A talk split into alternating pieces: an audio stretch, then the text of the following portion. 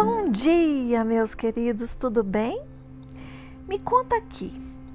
Alguma vez você já falou assim: "Ai, tomara que esse ano novo seja muito bom"? Alguma vez você já falou nesse sentido algo como se o ano tivesse o poder de ser bom ou ruim? Muitas vezes a gente faz isso, né? Falar, ah, esse ano não foi um ano bom. Na verdade, um ano é só um ano. Um ano nunca é bom ou ruim. O ano não tem o poder de ser bom ou ruim. Cada ano nos entrega várias experiências, vários acontecimentos, várias questões. E a maneira como a gente lida com isso pode ou não tornar um ano bom.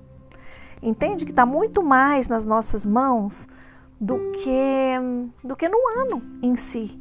Então, a primeira coisa que eu quero é te convidar a mudar um pouquinho essa fala. Eu estou muito cuidadosa com as palavras, tem muito tempo que eu tenho falado sobre isso, porque essas palavrinhas são incrivelmente poderosas, né? Essas palavras que nós falamos e muitas vezes falamos coisas sem ver e não percebemos o que, que tem por trás daquela fala. Eu não espero que o ano novo seja bom, eu espero ser cada vez melhor em cada dia desse ano novo que está chegando, cada dia desse mês que está começando hoje, em cada instante desse mês que está começando hoje. Mas o que é ser bom? Primeiro, ser bom para mim. Eu só posso ser bom para qualquer coisa se eu for bom para mim. Primeiro, primeiro, eu de, tanto de primeiro, né? Segundo, entender que todas as experiências são boas, todas elas são boas, até as desconfortáveis, porque elas nos dão oportunidades de aprendermos tantas coisas. E eu, eu penso, eu sinto que o mais delicioso da vida é a gente olhar e ver, né? olhar para trás e ver o quanto a gente evoluiu e o quanto esses aprendizados deixaram a vida mais leve, mais gostosa, mais saborosa. E eu falo, né, o tanto que eu gosto de ter chegado aos 50 e o quanto é bom a maturidade que vem com o tempo. É claro que com 20 você tem mais vigor, com 30, com 40 você começa a cansar um pouco, quer diminuir o ritmo, mas quem falou que isso é ruim? Eu acho tão bom diminuir o ritmo, eu acho isso hoje tão respeitoso com o meu momento. Então, eu penso que todo esse sentimento, todas essas sensações, não importa quantos anos você tenha, é essa coisa boa que você sente é fruto de como você experienciou cada acontecimento de cada ano que chegou. Queria começar abordando esse assunto. Eu acabei de fazer um post lá no Instagram e falando sobre isso, né? É, esqueci o título agora, mas Deixa eu ver aqui. Hoje é o primeiro dia do último mês do ano. E ali eu estou convidando as pessoas a fazerem uma reflexão, porque o mês é tão celebrativo que às vezes a gente não se dá conta, né? Que essas viradas, tudo bem, é só o tempo, né? Não, não tem um significado assim. Nós é que criamos esses significados mas vai me dizer que, que nessa época do ano ela não é simbolicamente uma época em que a gente realmente tem a sensação de que está virando uma página. Até pela nossa, pelo nosso movimento, né? É trabalho, e daí vem mês de férias, ou filho na escola, desacelera nas festas, celebra né, no Natal, celebra no Ano Novo, entrou um novo ciclo. É, é muito importante a gente olhar para esses ciclos com um pouco de atenção, principalmente quando está no término, como agora. Não é só quando está começando que eu vou ali pensar no que, que eu quero. Porque as coisas vão se perdendo se eu não começar a, a apurar o meu olhar desde já. E qual é o meu convite? É que cada um aqui possa olhar para tudo que aconteceu nesse ano não só no sentido de observar, mas no sentido de se questionar. É, eu fui bom para esse ano? Como foram? Como foi o meu comportamento diante dos acontecimentos nesse ano? Quem eu era no dia 1 de janeiro de 2021 e quem eu sou hoje. O que, que mudou? Mudou alguma coisa na minha maneira de olhar para o mundo, de olhar para mim? É, eu desenvolvi uma nova habilidade, novos conhecimentos, eu estabeleci novas conexões, fiz novos amigos, ganhei novos amores, né? E aqui dentro pode ser um amor de amor de relacionamento amoroso, mas pode ser um filho que nasceu. Enfim, que presentes incríveis a vida me trouxe. É importantíssimo parar e olhar para isso, porque aí muitas vezes você percebe que uma habilidade determinada que você usou em relação a alguma situação é um ponto muito forte em você e você decide, você escolhe manter essa habilidade com você e não vai usando aleatoriamente, sem muita consciência do que está fazendo. Não sei se vocês estão conseguindo me entender, se eu estou conseguindo me fazer compreender, mas é uma, um, um período assim, olha, que você precisa parar e observar. O que, que eu quero deixar para trás? O que, que não me serve mais? Às vezes, é, a gente vai falar de coisas tangíveis. Você vai abrir seu guarda-roupa, vai tirar metade das roupas que não te traduzem, que estão novas, que estão bonitas, mas que não representa mais você e vai doar para alguém que tenha conexão com essa roupa. Às vezes, o que não te serve mais pode ser um tipo de pensamento ou um determinado comportamento que hoje já não faz mais sentido. Eu amo falar que a gente não tem compromisso com o erro, porque hoje o que faz sentido para mim é diferente do que fez sentido há 5 anos, há 10 anos, há 20 anos. Então não é que aquilo era errado, não é que era errado, é o erro quando eu percebo que aquilo não faz mais sentido para mim. Porque enquanto fazia sentido para mim, era um grande acerto. É ter compromisso com o erro, é repetir padrões que eu sei que me, faz, me fazem mal, comportamentos, hábitos. Eu me dei conta que não é isso mais que eu quero, que eu quero uma mudança. Eu preciso aprender com tudo isso, agradecer tudo isso, porque até esse momento é, eu escolhi, né? E não importa se aquilo me, me causou algum dano ou não, se foi uma escolha minha, eu exerci o livre-arbítrio e tive uma experiência com isso. Se ela foi uma experiência gostosa, maravilha. Se ela foi uma experiência desafiante, maravilha. Te entregou também aprendizado. A gente precisa aprender a acolher de verdade. É muito bonitinho no, na, no discurso, né, de acolher as suas emoções, acolher seus sentimentos. É muito lindo é, quando a gente fica na fala. Mas o acolher de verdade é tão mais profundo, é tão mais leve também, porque se eu acolho, eu também reconheço que está tudo bem mesmo quando as coisas estão parecendo que estão dando errado. E aí ficar com essas experiências desconfortáveis traz para a gente também aprendizados incríveis. Os maiores aprendizados, eles estão nesse momento. Acho que Osho fala uma coisa muito, muito, muito legal.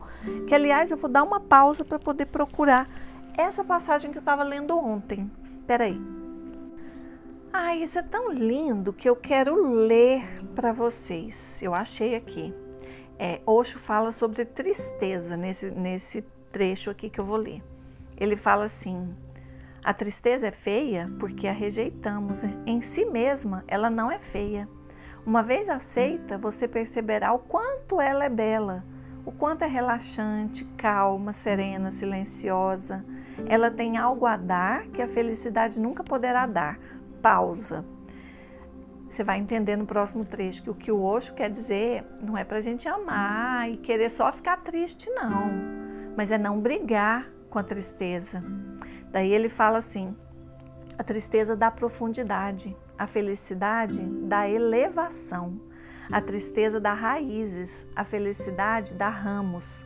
A felicidade é como uma árvore dirigindo-se ao céu, e a tristeza é como as raízes dirigindo-se ao útero da terra. Ai, gente, olha que coisa mais linda esse trecho. A felicidade é como uma árvore dirigindo-se ao céu e a tristeza é como as raízes dirigindo-se ao útero da terra. E ele completa dizendo que ambas são necessárias e quanto mais alto a árvore for, olha, presta atenção nessa lindeza aqui, mais fundo ela irá simultaneamente.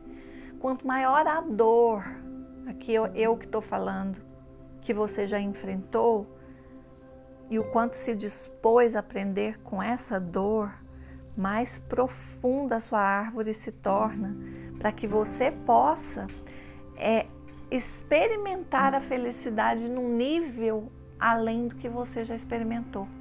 Mas voltando aqui para o nosso ano, eu quero te convidar a, nesse início de dezembro, hoje é 1 de dezembro de 2022, não, de 2021, eu quero te convidar a olhar para esse ano que está chegando ao fim e escolher o que, que você quer levar desse ano. O que, que você quer deixar para trás? E aí, lá no post que eu fiz agora, eu disse que eu ia contar aqui sobre essa decisão né, de deixar algo para trás e o ano que eu decidi deixar pessoas para trás e o quanto a minha vida melhorou. É, quando me falavam assim, né, o que, que você quer deixar para trás, eu pensava só nos meus comportamentos, que não, não eram bons, nas minhas escolhas, em algum hábito.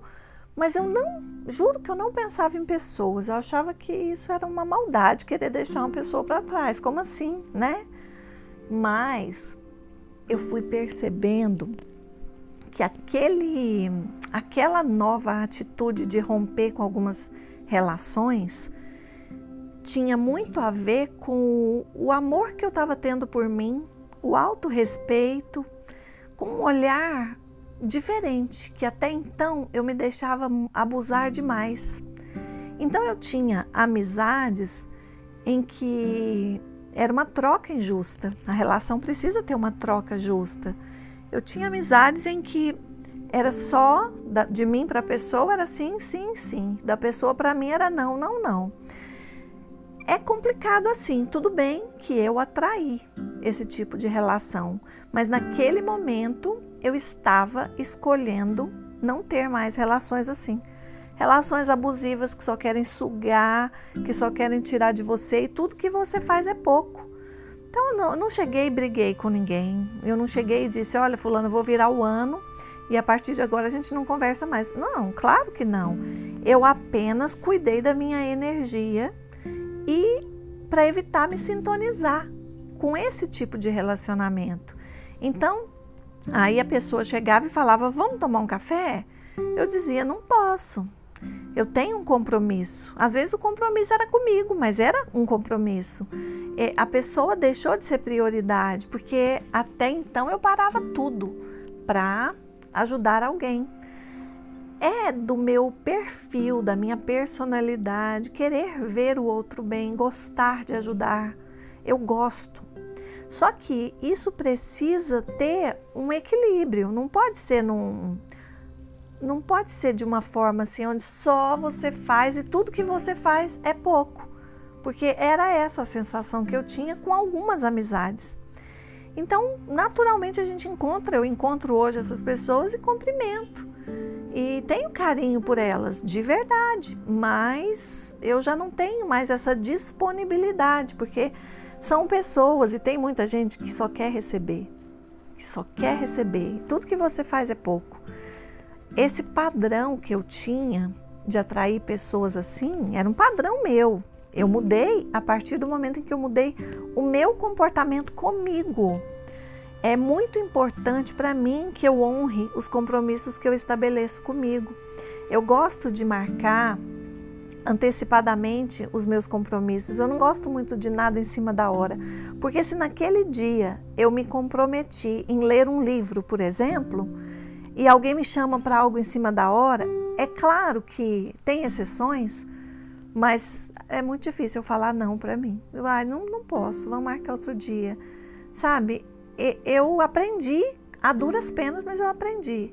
E isso foi maravilhoso para mim, porque eu fui percebendo né, o quanto novas relações mais saudáveis foram surgindo a partir desse posicionamento. Isso tudo aconteceu numa virada de ano.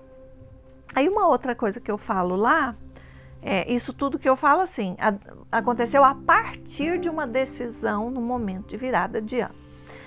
Tem uma outra coisa que eu falo lá no post, é sobre hum, palavras que eu escolho trabalhar. Eu não estou ainda pensando, cheguei a pensar né, em escolher a palavra para o ano que vem, mas eu tô, estou tô mais meditando para que ela venha. Porque no ano passado eu escolhi trabalhar o, o preconceito. E no ano retrasado eu escolhi trabalhar o julgamento. E no anterior eu escolhi abundância. Eu não lembro exatamente qual foi o julgamento, mas eu sei que eu trabalhando esses aspectos, nossa, como eu fiquei mais atenta, percebendo né, o quanto é fácil julgar, percebendo o quanto é fácil, é, o quanto a gente é preconceituoso sem ver. Quando se fala em preconceito, muitas vezes é, o que vem à mente né, é o preconceito é, quanto à opção sexual, quanto à cor, quanto aquilo que é tão, é, é tão disseminado, tão falado. Mas às vezes nós temos preconceitos com coisas mínimas e a gente não percebe. E aí, quando eu decidi ficar atenta, eu fui me observando e, e nossa, como foi rico é, eu não consigo descrever a riqueza de experimentar essas evoluções baseadas em escolhas conscientes. É muito bacana. Eu, eu percebo que quando nós movimentamos, né, nos movimentamos na vida dessa maneira, eu estou me distraindo aqui com barulho, não sei se vocês estão ouvindo, mas eu estou gravando esse podcast hoje um pouco mais tarde. E hoje meu prédio tá tem reforma, tem barulho. Hoje eu não estou na sacada, eu estou no quarto. Mas isso é vida normal, então também tá tudo bem, né? E, e eu antes eu deixaria de fazer o podcast, eu voltaria, editaria. Enfim, hoje não, eu tô aqui, eu me perco, eu tenho que parar às vezes, voltar. Isso é vida. Então, meus amores, né? Já, já me perdi mesmo agora. O que eu quero dizer é começa a colocar mais consciência no ano que está terminando, pensando nessa reflexão que está lá no Instagram. O que, que você quer deixar para trás, as suas bênçãos, suas habilidades que você mais ganhou, o que, que foi o melhor que aconteceu na sua vida. Se fosse definir esse ano com uma, uma frase, qual seria? Começa a, sabe assim, a olhar para todo para toda a sua vida ao longo desse ano, todas as, suas, todas as suas experiências, todas as suas dores, os seus aprendizados e perceba o que, que mudou, o que, que mudou para melhor. Se você falar para mim que não mudou, nada mudou para melhor, você está recusando aprender e é muito sério isso. Quando a gente não reconhece mudança para melhor, a vida em algum momento bate com força, porque é, você já deve ter ouvido falar, né? Se não é por amor, é pela dor. É realmente assim, não é de outra maneira. Até pela dor, quando a gente está colocando o amor acima de tudo, é mais suave. Mas quando a gente se recusa a aprender, a gente precisa às vezes nós temos uma mente preguiçosa, a gente fica muito na inércia. Eu quero a mudança, mas eu não faço nada. espero que a vontade de Deus me revele de alguma maneira. A vontade de Deus ela é um impulso que já está aí dentro de você e você só experimenta se você agir. Não, não tem como experimentar a vontade de Deus de outra maneira. Precisa agir. Agir com consciência. Agir com amorosidade em relação a você, em relação à sua vida. Lembrar que o ciclo dessa existência acontece só uma vez e nós não sabemos, ninguém de nós sabe o dia que a gente vai embora. Então, viver como se fosse o nosso último dia é sábio. Tem uma uma, não sei se é uma parábola de quem que é, mas que fala assim: que nós devemos viver como amantes e como guerreiros.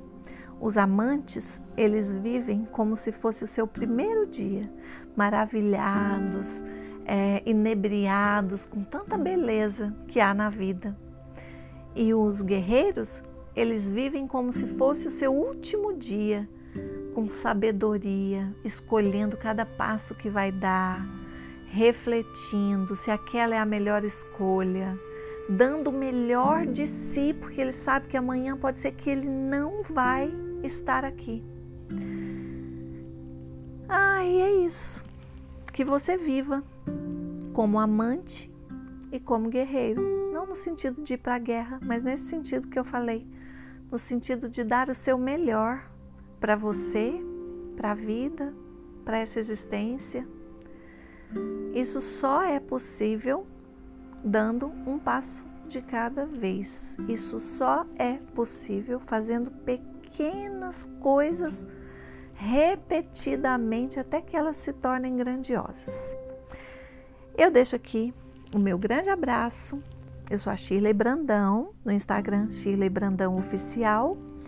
É um prazer ter você me acompanhando por aqui. Se desejar mais conteúdos, Acesse também por lá, tem muita coisa bacana. E tem também o grupo no Telegram. Agora eu já estou convidando direto para o Telegram, que na verdade é um canal, porque lá a gente pode ter quantas pessoas quiserem estar lá e a gente não vai precisar ficar criando um grupo atrás do outro. E é isso, meus amados, meus queridos, muita luz, muita sabedoria, muita coragem e muito amor nesse mês de dezembro. Vira a página com louvor. Abra 2022 com maestria e faça dele o seu melhor ano. A gente ainda vai falar muito sobre isso por aqui. Beijo, beijo.